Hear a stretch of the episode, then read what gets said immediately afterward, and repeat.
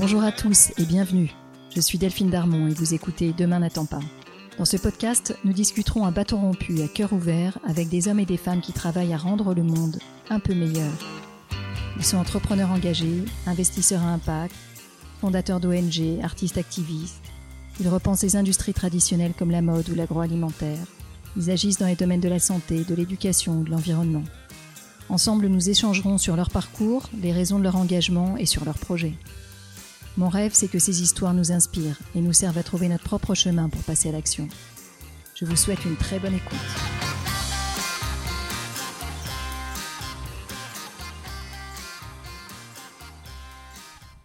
Dans mon podcast Demain n'attend pas, je donne la parole à des femmes et des hommes inspirants qui changent le monde.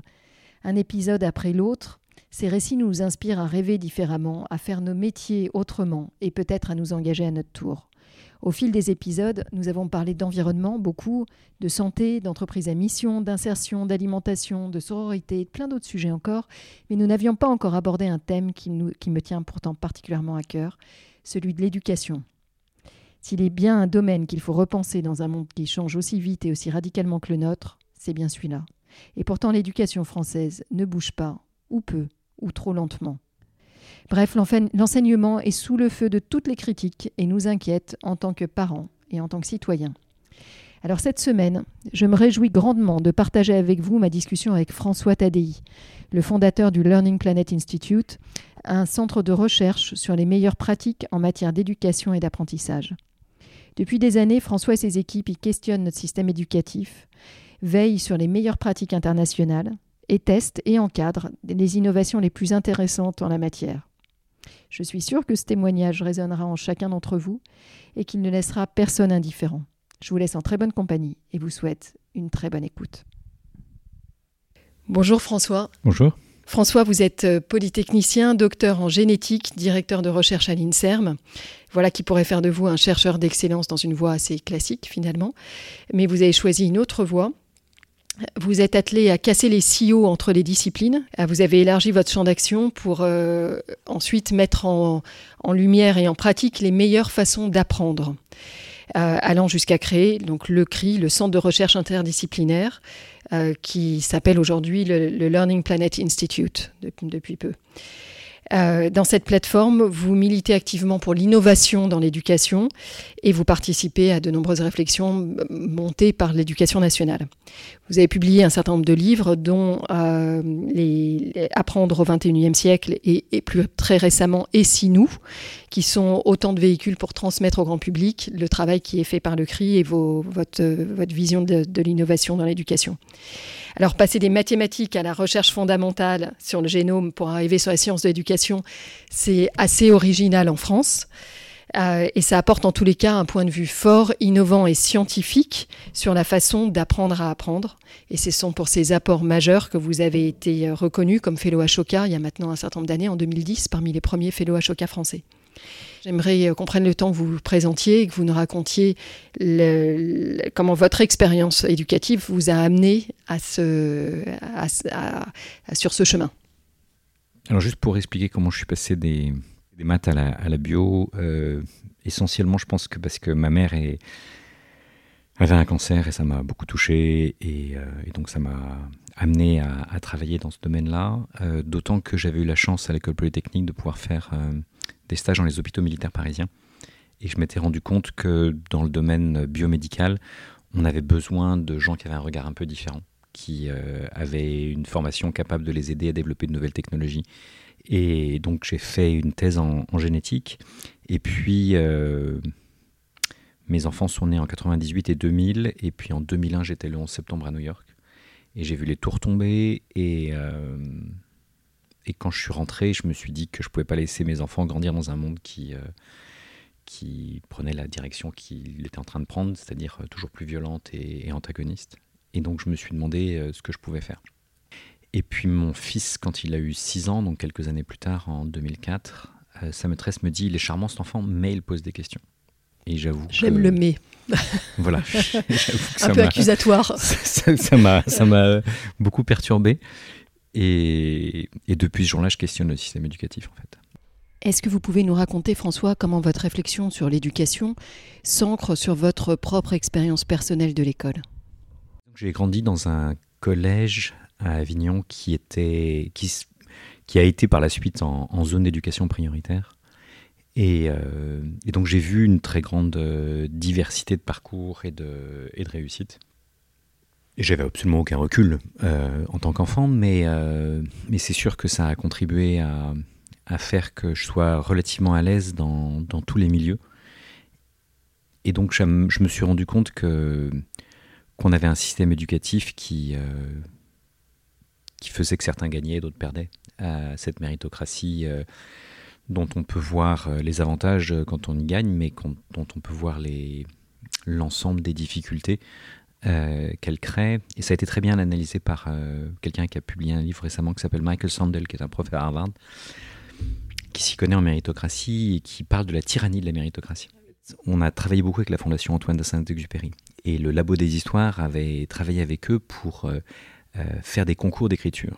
Et un des concours d'écriture, c'était si le petit prince avait visité une huitième planète, qu'est-ce qu'il aurait vu? Et donc il y a eu des, centaines d'histoires, 60 euh, ont été publiées, et euh, l'une d'entre elles, c'est la planète éducation, justement. Et donc le petit prince arrive sur cette planète et il rencontre une étudiante. Et cette étudiante est au milieu de milliers de boîtes.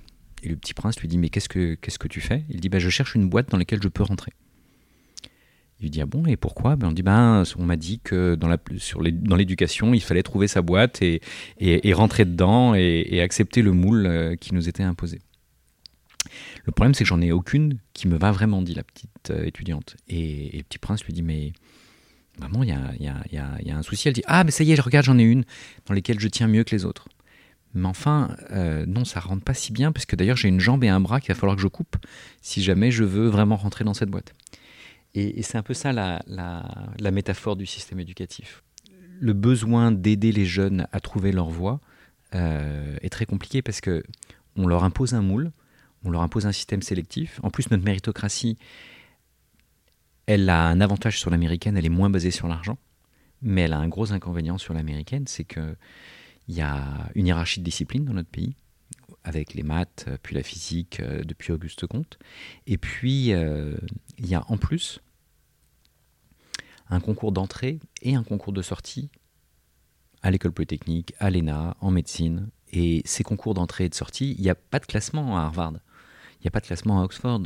Euh, et donc en fait, on a vraiment une méritocratie en tête d'épingle. Mais il y a des pays qui savent faire réussir tous les enfants, y compris les enfants les plus défavorisés, y compris les enfants de migrants. Euh, c'est le cas du Canada, c'est le cas de, de, la Finlande, de la Scandinavie plus généralement, ou euh, de pays asiatiques, euh, en particulier de pays confucéens.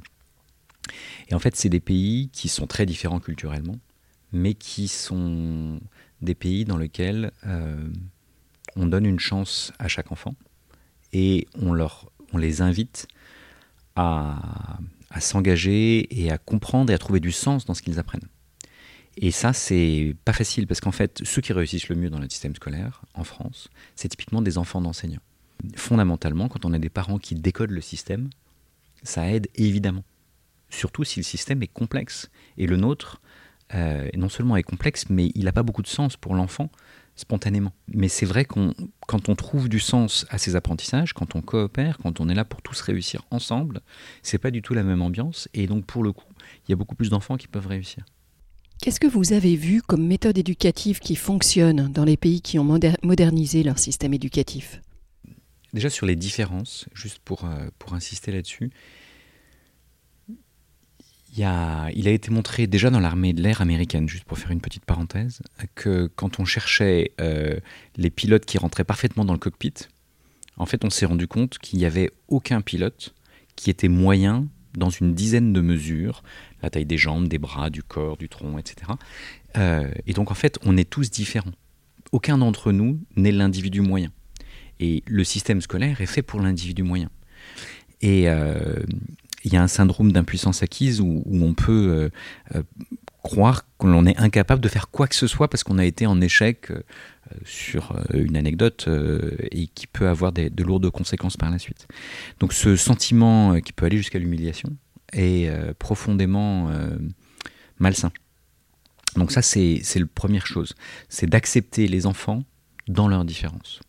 Après, euh, si on encourage cette différence et si on, valorise le fait qu'on n'est pas tous pareils, mais qu'on est complémentaires et qu'on va pouvoir faire ensemble des choses qu'aucun d'entre nous ne saurait faire seul, alors on va pouvoir faire une équipe, on va pouvoir euh, trouver du sens. Parce que trouver du sens, hein, les quelques recherches qui ont été faites sur le sujet, c'est quand on fait des choses en coopérant, quand on fait des choses créatives et quand on fait des choses dont l'intérêt dépasse notre intérêt personnel un, des exemples que j'aime beaucoup, qui est d'ailleurs euh, celui d'un senior fellow à Choca euh, qui s'appelle Guy Etienne, qui, d'après la Fondation Lego, a la meilleure école du monde. Donc on se dit, ah bon, bah, bravo, comment il fait euh, Et où est-ce qu'il est? Et bien en fait, il est en Haïti. Donc typiquement, c'est pas un pays qui est très en, pointe sur beaucoup de sujets, mais en l'occurrence, c'est une école qui commence en primaire et qui va jusqu'au lycée.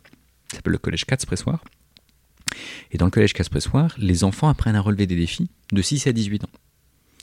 Et à 6 ans, ils peuvent par exemple planter des graines parce que ça contribue au reboisement et ils ont compris déjà à cet âge-là que c'était quelque chose de très important.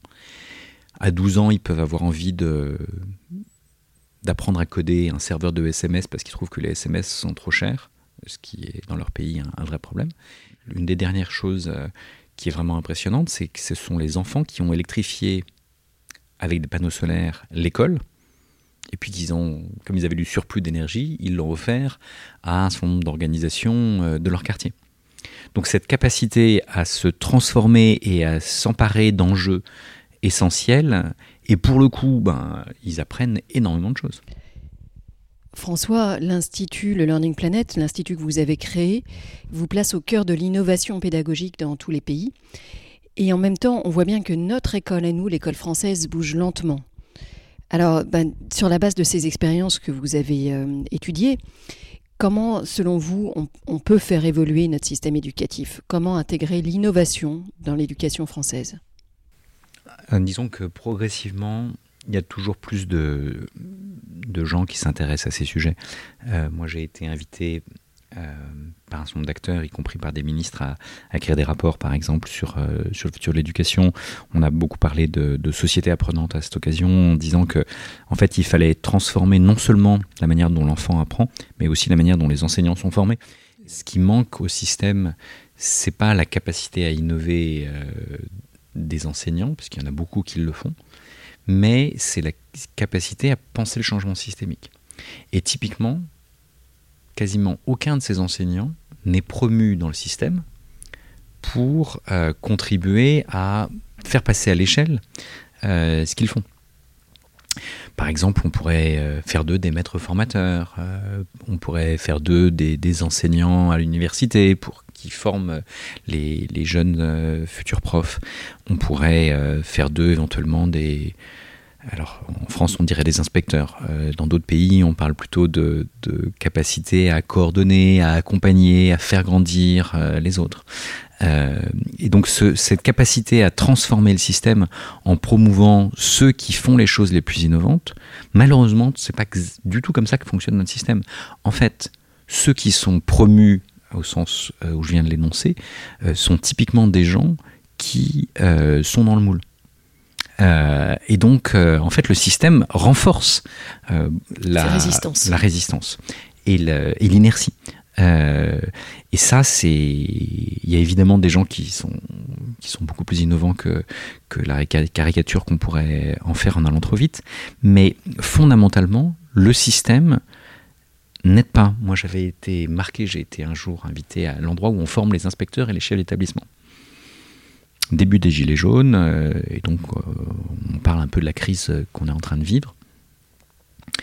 Et je prends, j'avais en face de moi des gens qui étaient en poste depuis un an. Et je leur dis, et vous, qu'est-ce que vous avez appris cette année? Et ils ont parlé entre eux, et puis ensuite je leur ai donné la parole, et ils ont fini par s'exprimer. Mais ça a été difficile parce qu'ils sentaient une réticence.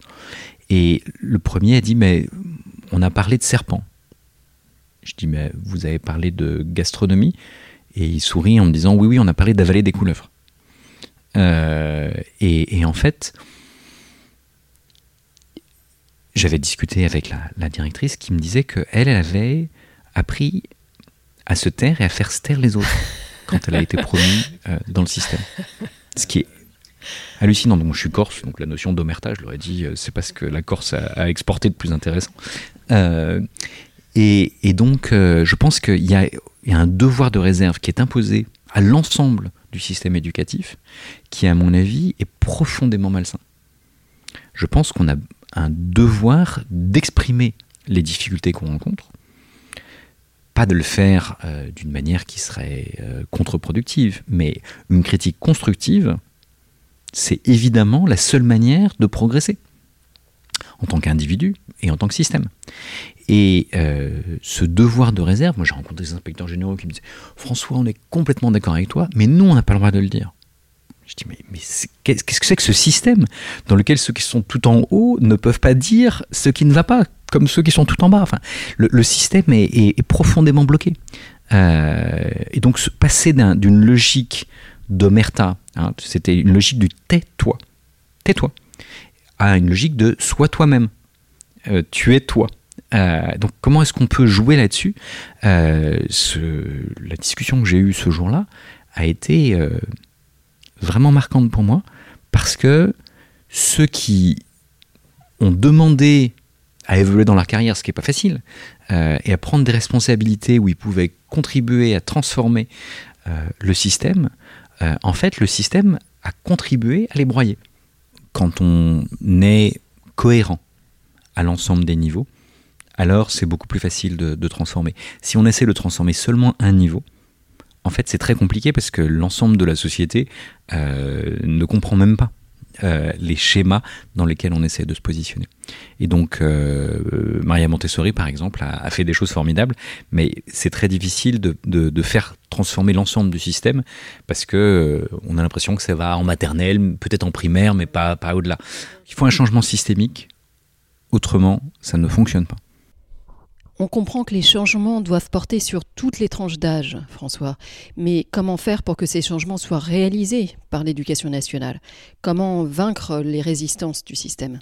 Disons que je pense que aujourd'hui, on est. Enfin, la crise euh, Covid a, provoqué beaucoup de prise de conscience. Et on s'aperçoit que le jeu auquel, le jeu dominant, ce jeu de compétition qui commence à l'école mais qui continue dans l'économie et qui euh, s'amplifie euh, à tous les niveaux, qui est un monde dans lequel on apprend à s'exploiter soi-même, à exploiter les autres et à exploiter la nature.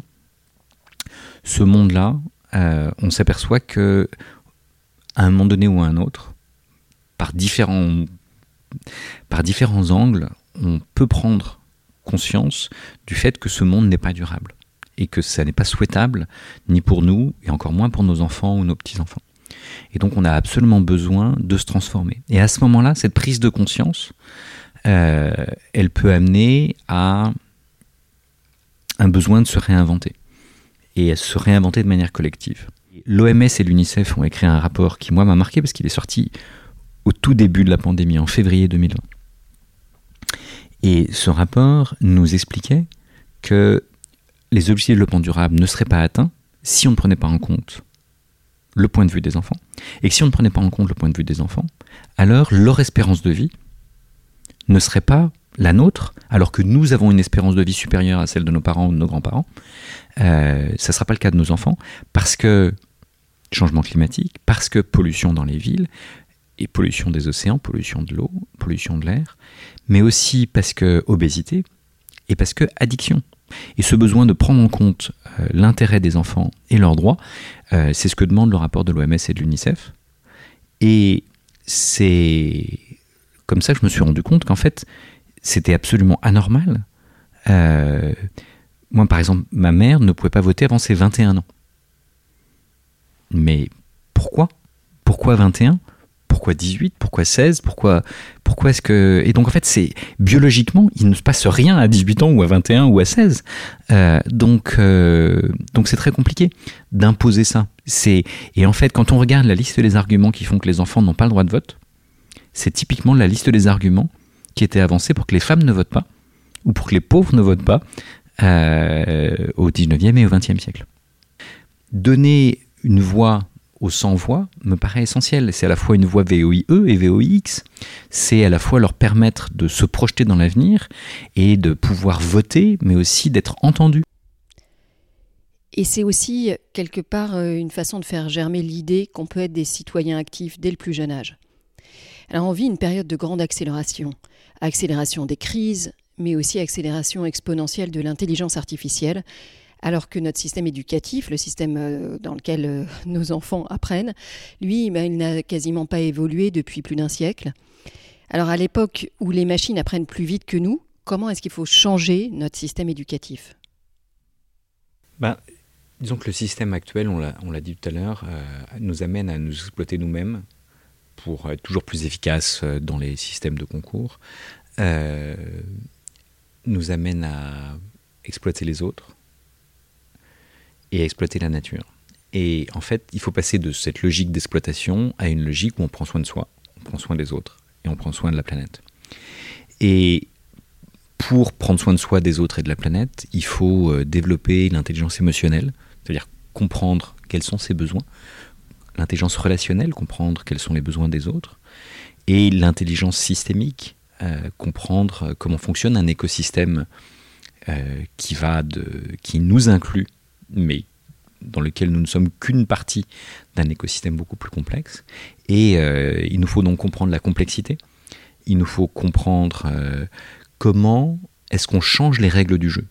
donc on a tous appris à jouer à des jeux de société qui sont en fait une manière de s'immiscer et de comprendre une partie des règles du jeu de la société. Or aujourd'hui, on nous apprend à obéir aux règles du jeu. On ne nous apprend pas à euh, critiquer ces règles du jeu de manière constructive, en disant, et, on ne nous apprend pas à développer nos imaginaires. Donc ce que je trouve euh, profondément triste, c'est que par exemple, moi j'ai beaucoup lu ce que mes enfants lisaient euh, à mesure qu'ils grandissaient. Et à 8 ans, par exemple, ma fille m'a fait lire La vie de Louis Braille, qui est une histoire incroyable, où à 12 ans, il invente le braille, enfin de 12 et 15 ans. Donc on se dit, bah, il y a des enfants capables de faire ça contre le système éducatif dominant de l'époque. Mais ce qu'elle lisait adolescente, c'était des dystopies. Et euh, comment est-ce qu'on peut inviter les jeunes à penser de nouvelles utopies, à penser des rêves individuels et collectifs qui leur donnent envie de se projeter dans l'avenir? Est-ce que vous pouvez partager des initiatives éducatives qui auront été hébergées par le Learning Planet Institute, qui illustrent les changements pédagogiques que vous appelez à voir fleurir euh, à l'école française? Par exemple, Les Aventuriers, c'est un projet qui est né dans la classe d'Angensour à, à Bagneux, dans une zone d'éducation prioritaire, et qui est né après euh, que j'ai lu un article euh, qui avait été écrit par des enfants de 8 ans. Un article scientifique. J'étais très impressionné par euh, la capacité de ces enfants. C'était une classe entière qui avait travaillé avec un chercheur, et on s'est demandé si c'était possible de le faire en France, c'était en Angleterre initialement. Et en fait, on a montré avec Ange et puis ensuite avec des centaines d'enseignants à travers la France et à travers même le monde et, à tous les âges, hein, de, la maternelle jusqu'au lycée, que euh, les jeunes pouvaient euh, questionner le monde, utiliser les méthodes scientifiques des différentes disciplines pour euh, apprendre à comprendre les enjeux et éventuellement à proposer des solutions. On a des enfants qui ont euh, gagné des prix euh, d'innovation dans des concours ouverts aux adultes. Et donc ça, c'est un exemple. Le programme a été déployé à quelle Des centaines de classes. On a formé des, des dizaines de milliers d'enseignants par des MOOC. Euh, donc on ne sait pas exactement tout ce qu'ils font parce qu'on n'a pas de, de, retour euh, systématiquement, mais, euh, mais il y a des centaines de classes qu'on accompagne, donc ça on sait qu'elles mettent en œuvre des projets comme cela, mais, mais c'est difficile de les faire passer à l'échelle sans mettre les moyens que l'éducation nationale est la seule à, à pouvoir mettre. Nous on est une petite association. Je ferais bien un petit zoom sur un dispositif que, que j'ai vu être accompagné par le CRI, qui était Paris Montagne, euh, qui s'adresse lui plus spécifiquement justement à, ces zones d'éducation prioritaire, voire, d'après ce que j'ai compris, qui a été étendu à des zones de conflit. Euh, est-ce que, est que vous pouvez faire un petit zoom dessus et nous, nous raconter aussi cette, ces expériences euh, dans lesquelles le CRI s'investit plus particulièrement là où l'éducation d'aujourd'hui, quelque part, est en échec? Ouais, Paris Montagne était né un peu de, du pendant de Paris Plage. et on avait créé, après les émeutes de 2005, avec des étudiants, une initiative. Hein, il y avait un état d'urgence face aux, violences dans les banlieues. Et nous, on avait créé un état d'urgence citoyen avec plein de chercheurs. Et sur la montagne Saint-Geneviève, en particulier l'école normale supérieure, on a fait venir des, jeunes euh, de ces banlieues, de Clichy-sous-Bois et, de plein d'autres endroits. Euh, et on leur a fait découvrir euh, le monde de la recherche pendant des stages au lycée, pendant leurs vacances. Et on a accompagné plus de 1000 jeunes et certains ont fait des doctorats, certains ont fait des choses euh, vraiment remarquables. En temps, ils, m'écrivent et, c'est très touchant. Malheureusement, euh, là aussi, pour des raisons financières, euh, le projet a dû s'arrêter parce que parce qu'il n'y a pas eu de suivi des politiques publiques malgré des évaluations très positives et mais on a aussi développé un autre projet qui fonctionne très bien en ce moment qui s'appelle Réaliste tes rêves euh, qui est destiné aux NIT, hein, aux décrocheurs, euh, mais même décrochés, à des gens qui peuvent être euh, loin non seulement de la formation, mais aussi de l'emploi, et parfois pendant des années et des années, pour les aider à se reconnecter à eux-mêmes. Et dans ce studio même, ils ont non seulement écrit ce qu'ils avaient vécu, mais enregistré par exemple des slams ou, des podcasts, et, ils ont été invités à dire ce qu'ils n'avaient parfois jamais dit euh, et ça les aidait à sublimer. Et en fait, ce qu'il faut savoir, c'est que quand on a vécu euh, typiquement des violences, euh, parce que la société est violente et parfois les familles sont violentes, et donc quand on a vécu des difficultés de ce genre, on emporte des stigmates et si on ne peut pas dire ce que l'on a vécu, eh bien, on ne peut pas dépasser, on ne peut pas développer sa résilience. Et on a des, des, jeunes qui sont devenus des entrepreneurs, des entrepreneuses, euh, après être passés par ce genre de projet. Euh, François, merci beaucoup pour cet échange. J'aime bien en fin d'émission demander si vous avez euh, des films ou des livres qui vous ont inspiré, que vous aimeriez partager avec nous aujourd'hui.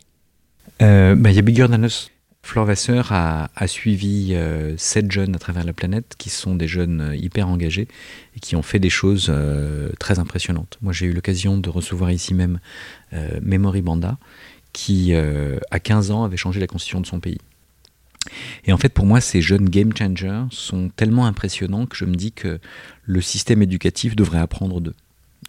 et donc, on devrait, par exemple, co-designer des diplômes pour ces jeunes et on devrait, euh, par exemple, créer des. Il y a des diplômes de doctorat honoris causa, euh, mais il pourrait y avoir des diplômes de, licence honoris causa ou de master honoris causa, et qu'on pourrait offrir à, à, ces jeunes.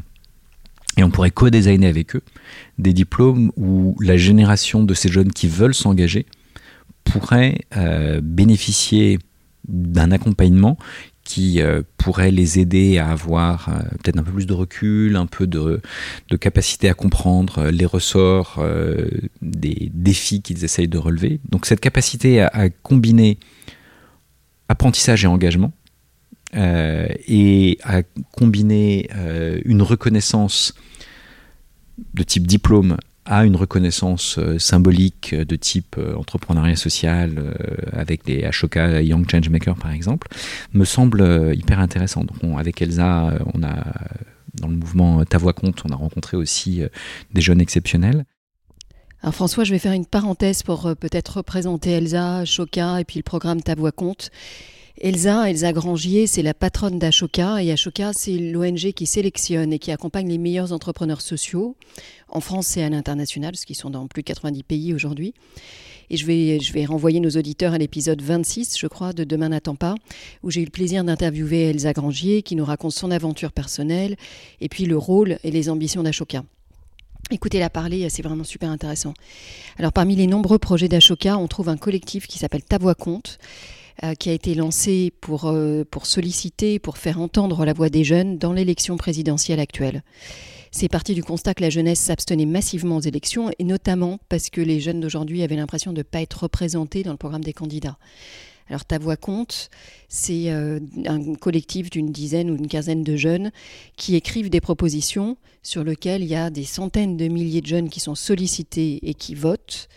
Et on voit bien que bon, c'est à la fois une célébration de l'engagement civique des jeunes, mais c'est aussi une façon de montrer que à cet âge-là, donc les 18-25 ans, on est, on est vraiment force de proposition et que les candidats à la présidentielle ben, devraient euh, écouter et, s'inspirer de ces propositions-là dans leur programme. Exactement. Il y a un autre film euh, qui m'a qui beaucoup marqué, que j'ai vu récemment, qui s'appelle Power to the Children. Et ce, ce film, ça se passe en Inde euh, et c'est des jeunes qui sont dans des parlements d'enfants.